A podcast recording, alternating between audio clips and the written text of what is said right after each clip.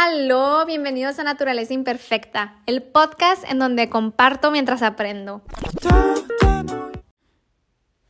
Bienvenidos a un nuevo episodio de Naturaleza Imperfecta. Oigan, me he dado cuenta que en ninguno de mis episodios me introduzco.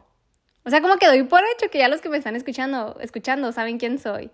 Y pues obviamente no es así, ¿no? O sea, tengo que introducirme y bueno, mi nombre es Alma Sofía Pamplón, mucho gusto para los que no me conocen.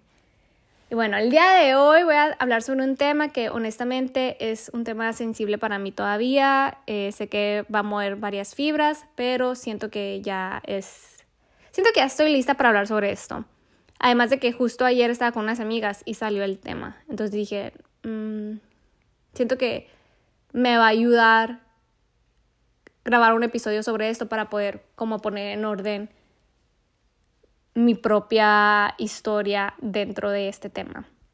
Y bueno, estábamos así sentadas, mis amigas y yo, y empezamos a hablar sobre cómo nos estresan las personas que se hacen las víctimas, ¿no? Estaba diciendo una de mis amigas de que no, neta, o sea, me, me estresa mucho este tipo de gente que no es capaz de ver el otro lado de la moneda, pues sí que nomás cuentan su historia como si ellos fueran como que las víctimas de esa historia. Y mientras mi amiga decía esto, a mí luego, luego se me vino una persona a la mente. Y les dije que, ay, no, o sea, no vas escuchándolas decir esto. Luego, luego me imagino una persona. Y en eso dice mi amiga, no, pues yo también, dijo, me imagino mi papá. Y yo de que, a la máquina, no me lo vas a creer, pero pues yo también a la persona que, o sea, me estaba imaginando con esto que estaban diciendo, es mi papá. Y en eso dice la tercera amiga, no, pues es que si yo les contara de mi papá, dije yo, ah, o sea, no, ¿qué, ¿qué onda con los papás? ¿Qué onda con los papás que neta, son muy pocas amigas mías que no tienen una herida paterna. O sea, todas tenemos la herida paterna a un cierto grado o nivel y también depende mucho cómo lo cómo la persona lo asimila, ¿no? O sea, cómo lo recibe. Porque tengo desde amigas que han pasado por eh, situaciones de golpes, de malas palabras, de cosas muy feas a simplemente ausencias, a abandonos, que también pues un abandono está muy gacho. Y bueno, existen diferentes tipos de abandono, ¿no? Existe el abandono físico, existe el abandono emocional. Y la verdad que la, la, las repercusiones de esto son muy altas. O sea, el daño psicológico y emocional que causa ya a nosotros como adultos es, es grandísimo, o sea, es, es, impresionante. Mínimo, por mí ha sido una de las heridas que, con las que más he batallado en, en toda mi vida, o sea, en toda mi, todo mi proceso terapéutico, o sea, gran parte ha formado parte de la herida paterna. Digo gran parte porque también hay otros asuntos, ¿no? Que tengo que aprender a resolver, pero mínimo la que ahorita está más latente es la herida paterna. Y no sé si los que escuchaban el episodio anterior que les había contado lo de las manos y así, y que ha habido con una, una persona que me hacía los, los, la lectura de registros chicos y todo eso, me sacó la herida paterna otra vez y me dijo que pues gran, gran parte de lo que te está pasando ahorita tiene que ver con eh, la ausencia de papá. Y no digo la ausencia física de papá, sino la ausencia general de papá de, desde el momento del nacimiento hasta pues ya la vida adulta, ¿no? Y bueno, nomás para que eh, conozcan un poquito, o sea, entiendan un poquito de lo que yo estoy hablando, eh, pues mi papá siempre estuvo físicamente con, conmigo, o sea, desde que soy chiquita, siempre estuvo presente en, en mi vida.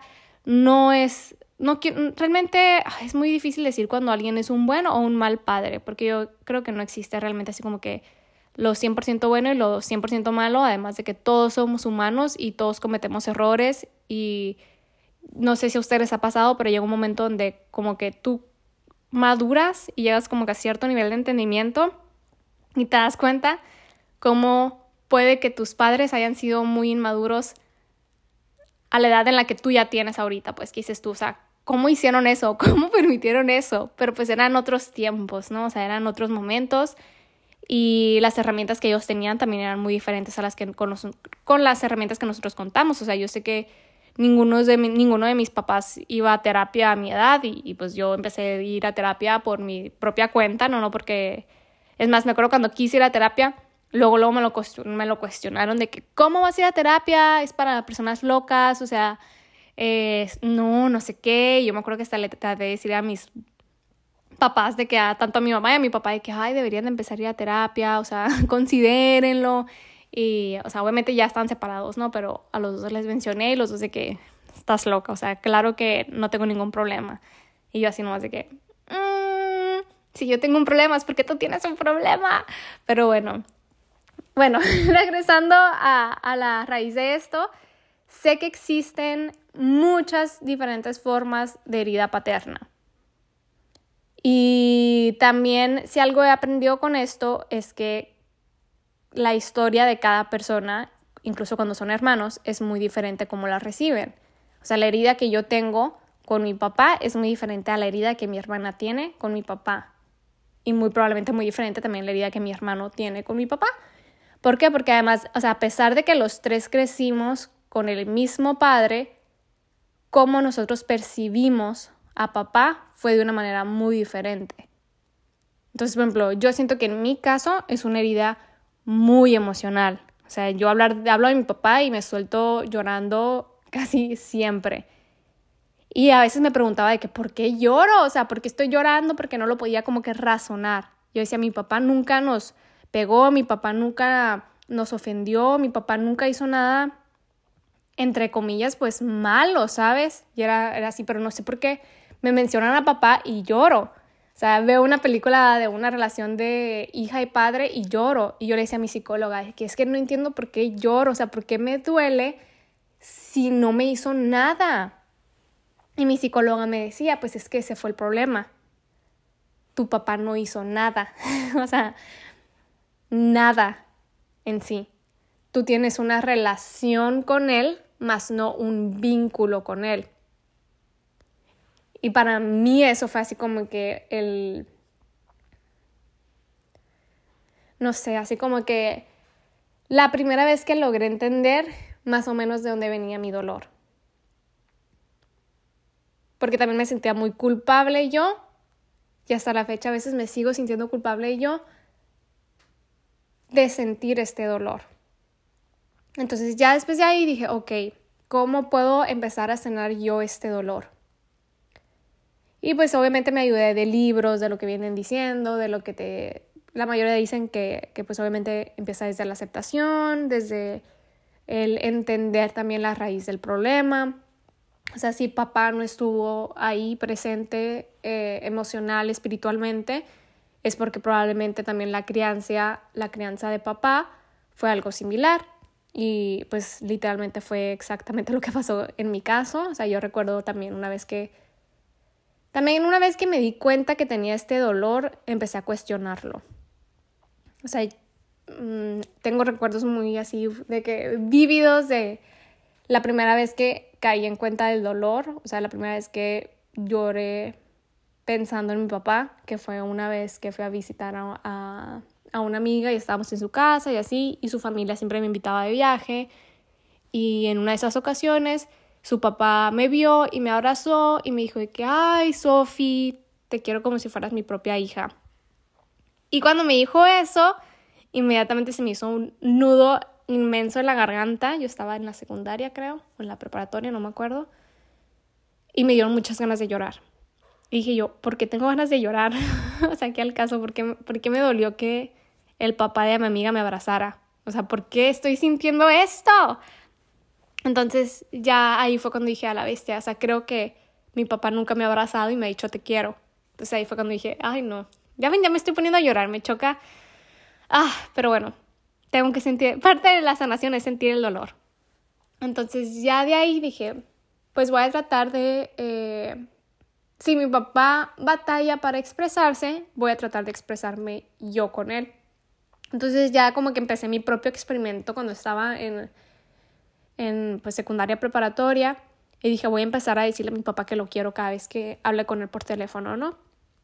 Y Y funcionó, me acuerdo que la primera vez que se lo dije, hasta sentí como se sacó de onda en la llamada, porque creo que para ese entonces ya no vivía aquí en la casa, pues ya, ya estaba, eh, pero mis papás están separados, ¿no? Bueno, el punto es que sentí como se sacó de onda, pero me lo regresó. Entonces para mí fue como que, ¡yay! ya logré como que mínimo que expresar un poquito más como que el cariño. Y ya ahorita ya, ya lo hice de una manera más fluida, ¿no? Y otra ocasión que también recuerdo que, que, fue cuando me quebré así más también profundamente, pero que empecé yo también a entender la herida, fue en una ocasión, eso sí fue en la prepa, que falleció un amigo mío. Y en el momento del funeral, pues obviamente estás como que con muchas emociones muy sensibles, ¿no?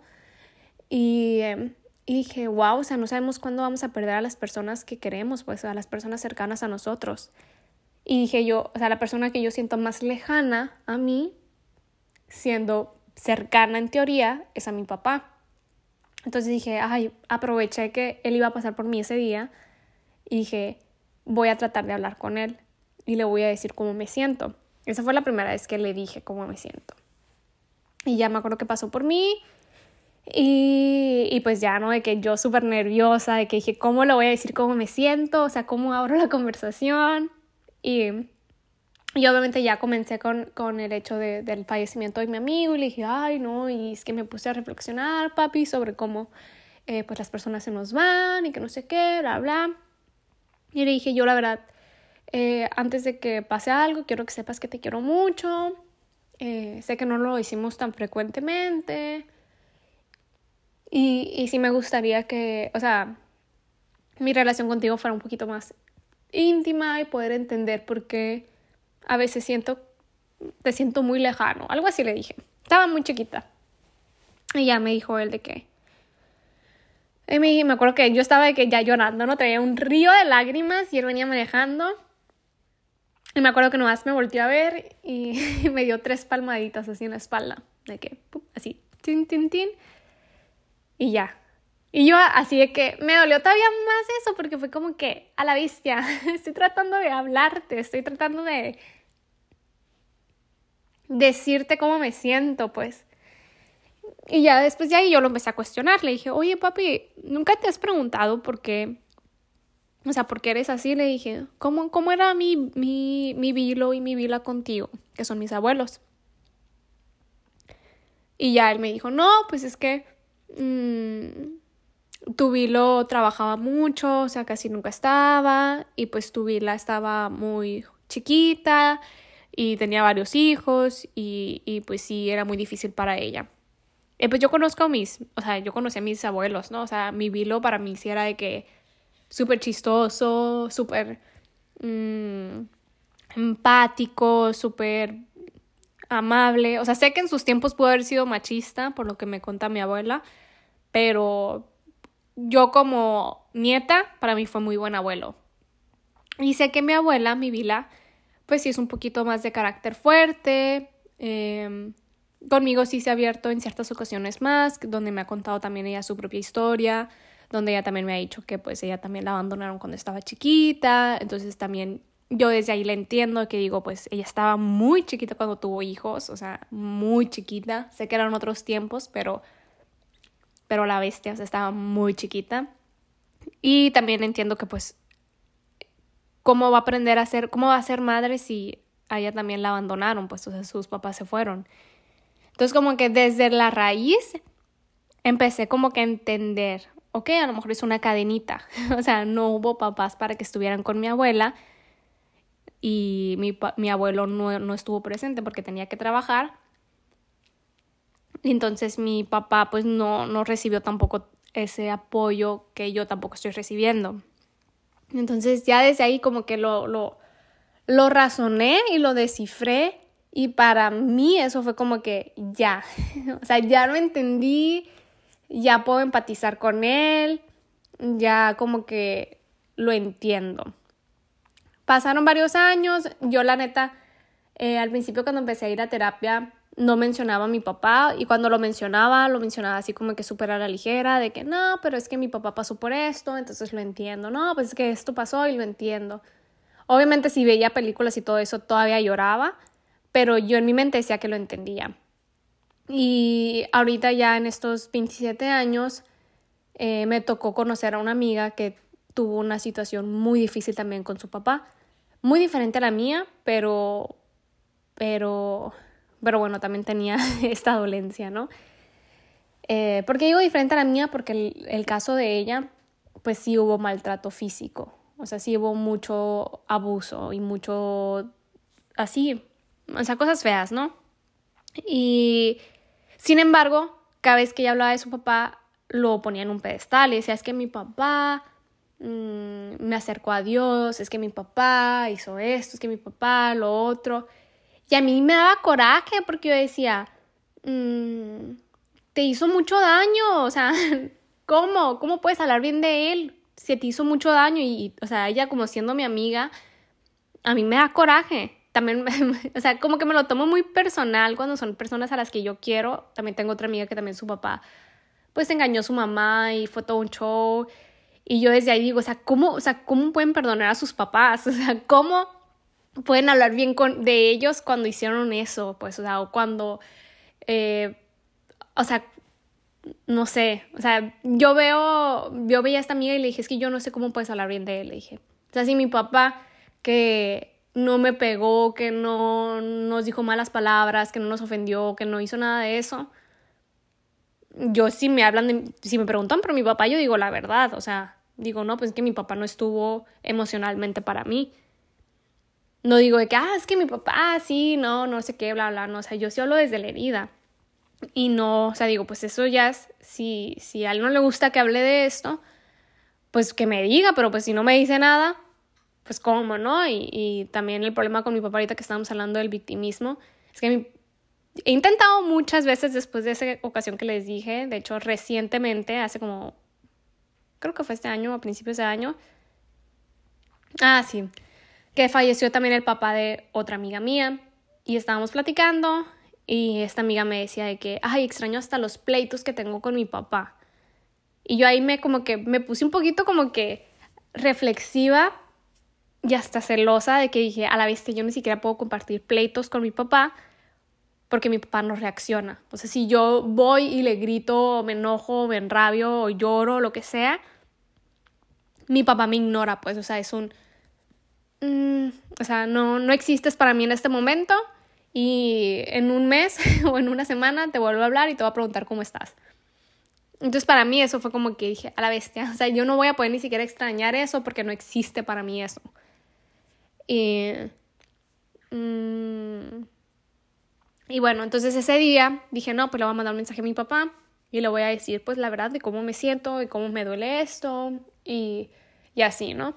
Y neta, o sea, me la pasé de lanza, o sea, hice un texto inmenso, lloré como nunca, me costó el alma mandar ese mensaje porque la dudé muchísimo, porque una parte de mí no quería como que herir sus sentimientos, o sea, la ironía, ¿no?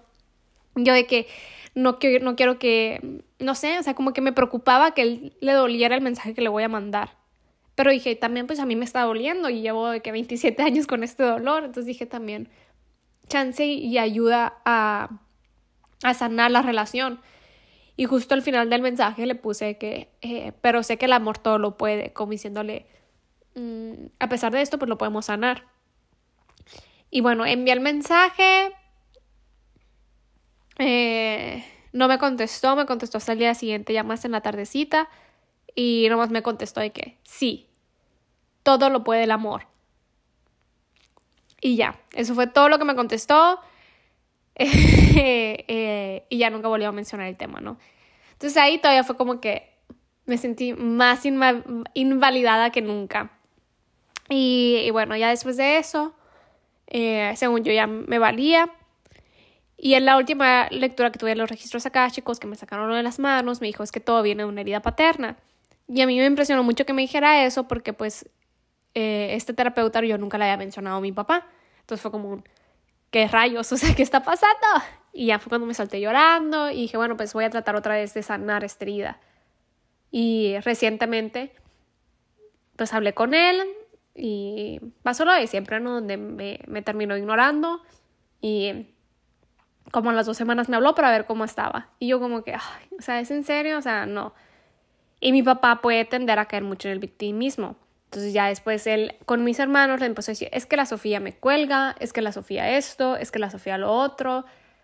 Y ahí como que llega un punto donde dices tú, ya, ya me cansé, o sea, ya me cansé y yo soy la culpable en tu historia, pues ya me cansé de que no puedas ver el dolor.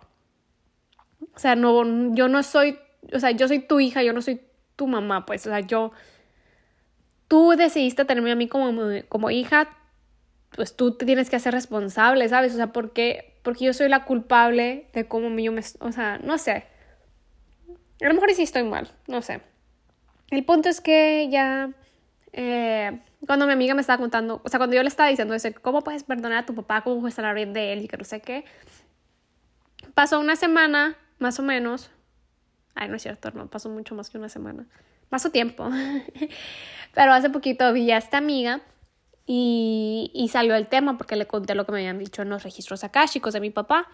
Y me dijo que, oye, Sofía, de hecho, desde la última vez que hablamos y me dijiste que cómo puedes hablar bien de tu papá, me quedé como reflexionando sobre ese tema y te quería decir algo. Y yo, no, pues sí, dime. Y me dijo, mm, creo que la diferencia entre tú y yo en relación a las heridas que tenemos es que yo ya perdoné a papá. O sea, me dijo, yo perdoné a papá, tú también, me dijo, yo sé que tú perdonaste a papá, pero tú lo perdonaste desde la mente. O sea, tú lo razonaste el por qué tu papá tiene esa herida y por qué tú también la tienes y dónde viene como la raíz. O sea, tú ya lo perdonaste mentalmente, pero no lo perdonaste del corazón. Y yo, o sea, ya cuando me llegó eso fue como dije, ay, ay, pues ¿cómo le hago ahora para perdonarlo del corazón? Le dije. Y me dijo, no, pues, o sea, a mí lo que me dio mucho fue rezar y rezar y rezar y rezaba todas las noches y que no sé qué. Y así. Y dije yo, pues es que yo no, o sea, lo voy a intentar, le dije, rezar yo también así mucho, pero es que según yo ya lo perdoné. Y lo volví a hablar ahora con otra eh, terapeuta. Y ella, o sea, le estaba contando todo y así, y ella fue la que me dijo que es que Sofía, mm, él no te está pidiendo perdón, o sea, él, él, no te está, o sea, no, está bien que lo, que lo quieras perdonar de corazón, me dijo, eh, pero más que perdonar es aceptar, me dijo, porque tú vas a seguir con la, o sea, tú quieres seguir con la esperanza de que él va a cambiar, de que va a razonar, de que se va a disculpar, de que todo va a volver a estar bien. Y la verdad es que tu papá ya está grande, mi hijo. O sea, tu papá es muy difícil, además por lo que cuentas de cómo es, o sea, es, es muy difícil que quiera como que... pues validarte emocionalmente. Y entonces así, bueno, bueno, estuvo más extensa la plática, pero ella me decía, más que el, per bueno, o sea, sí perdonar de corazón, obviamente, eh, pero también como que aceptar, aceptar que las cosas no van a ser como tú quieres que sean. Y si te duele mucho como verlo, pues aléjate. O sea, si te duele mucho eh, forzar una relación con él, pues no la fuerces, me dijo. Así como él te dio lo que él podía darte, tú dale lo que tú le puedes dar. Y ya desde ahí yo empecé como que a entender un poquito más esta perspectiva. Dije yo, es cierto, o sea, porque yo hasta la fecha todavía me preocupo de que cómo se vaya a sentir él, de que, eh, ay, si lo veo, le puedo decir esto y a lo mejor ya sí me entiende. Pero como que ya llegué al punto donde dije, ya me cansé de intentar. O sea, ya me cansé de... de esperar. Y también en los registros, de hecho, ya por último, eh, el, el, el, terapeuta esto me dijo algo que la verdad todavía me como que me dolió más porque me dijo de que, oye, Sofía, porque yo le decía, es que ¿cómo puedo sanar la herida? Le dije, o sea, ¿cómo la puedo sanar si ya he tratado de hablar con él, si ya le he tratado de explicar mil veces cómo me siento y me ignora o o no me pela, pues, o sea, simplemente dice que pues yo y mis hermanos estamos mal, que porque yo y mis hermanos no le hablamos, que porque yo y mis hermanos hacemos esto, que hacemos lo otro, o le echa la culpa a mi mamá, Cuando en realidad mi mamá es la que más nos alienta de que háblenle a su papá, váyanlo a visitar. Eh, de hecho, la última vez que estaba llorando por la herida paterna, mi mamá fue la que me dijo, es que Sofía, tu papá no fue tan mal padre, me dijo, o sea, acuérdate que los domingos les hacía hot cakes y todos los años viajábamos fuera de la ciudad, me dijo, esa nos íbamos a Disney, nos llevó al Gran Cañón, no sé qué, bla, bla, o sea, como que mi mamá haciendo todo lo posible porque sabe lo mucho que nos duele. Y siento que como ella no quiere que nos duela, trata de como que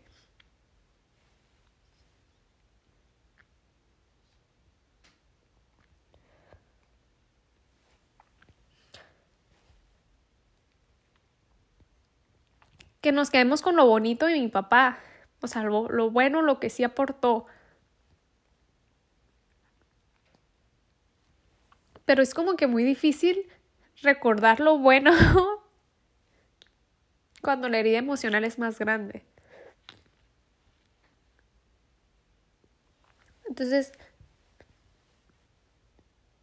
también hasta me da un poquito así como de... de sentimiento que mi mamá sea la que quiera sanar la herida de papá. Y ella, yo sé que lo hace porque ve cuánto nos duele a nosotros como hijos. Pero yo quisiera que la persona que arreglara esto pues fuera papá, no mamá. Y bueno. También, ah, ya después con lo que me dijo, volviendo con los registros akáshicos, eh, parte de lo que también él me decía, y al final cuando le decía yo, es que como lo sano, él me dijo, es que tienes que sentir el dolor. O sea, primero que nada tienes que sentirlo, me dijo, no trates de fingir que todo está bien. No trates de pretender que todo está bien. O sea, llóralo, siéntelo. O sea, vívelo para que lo puedas dejar morir. Y también me dijo, vas a tener que matar a papá. No matar físicamente, no se asusten, jamás en la vida haría algo así. Mm. Pero matar vincularmente. O sea, o sea, a lo mejor tu papá necesita un fin, me dijo para que logre, a lo mejor así logre entender mi hijo, a lo mejor y no. Pero tú, mi hijo, ya tienes que cerrar como que... O sea, no te pongas en charola de plata para que te hagan daño, pues. O sea, para que te lastime. O sea, ya no esperes nada de él. Y como que fue la primera vez que recibí como que este choque de decir, es que cómo voy a ¿cómo me voy a atrever a, cerrar un vínculo con papá? Un vínculo que ni siquiera existe con papá, pues, pero ¿cómo voy a hacer la posibilidad de... En especial si muchos libros hablan sobre cómo tienes que remediar las cosas, cómo tienes que platicarlas, cómo tienes que hablar con papá, cómo tienes que perdonarlo. Entonces como que la primera vez que un terapeuta me dijera así como que es que tienes que dejar morir esa relación, fue como que muy difícil para mí de aceptar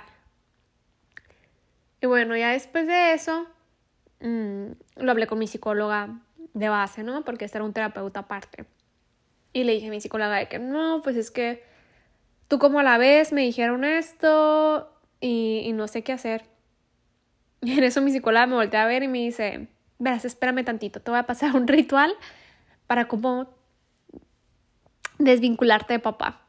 Y yo, o sea, fue como que el shock de cómo, o sea, ¿Tú también piensas que ya debería de que cerrar esa puerta con papá?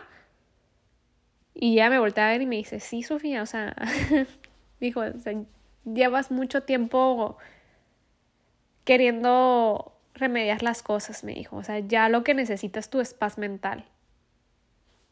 Y,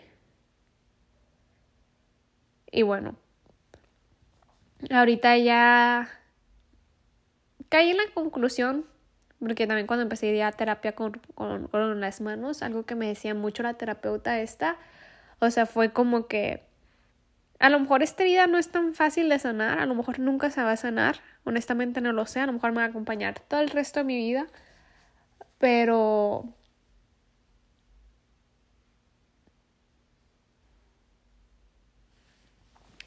No sé, o sea, siento que dentro de la experiencia humana, creo que ya estoy bien con el hecho de saber que tengo este problema, o sea, no, no problema, sino que tengo esta herida, pues, o sea, estoy muy consciente de ella y estoy muy consciente cuando se... Ay, no sé, no sé cómo explicarlo, pero... O sea, sé que existe, sé que está ahí. Y pues simplemente tengo que aceptar las cosas como son. O sea, como que... No sé, también abrazar un poquito esta herida para que no se vuelva a repetir, pues. O sea, para cuando yo decida tener hijos, o estar en una relación sea con alguien que no vaya a repetir el patrón. Entonces como que de eso estoy como que muy consciente de que pues voy a, si me llevo a casar, quiero que sea con alguien que valide no solo mis emociones, sino también las emociones de las demás personas. No quiero que sea alguien que le cueste el expresarse o comunicar y empatizar con otra persona. Y y bueno, obviamente yo sé que también a lo mejor en ocasiones yo no fui la mejor hija. Y a lo mejor no estoy siendo la mejor hija ahorita, pero no sé, como que siento que ahora me toca ser un poquito más egoísta con, con mi corazón. Y como que simplemente dejar las cosas tomen su propio curso. Y, y pues sí, también algo que me dijo un psicólogo en alguna ocasión fue como y que esto también se lo dije a mi papá, o sea, uno cosecha lo que siembra. Y él me contestó, pues mira lo que estás cosechando. no, no es cierto. Ay, bueno, ya. Me despido este episodio. Espero que le haya servido a alguien.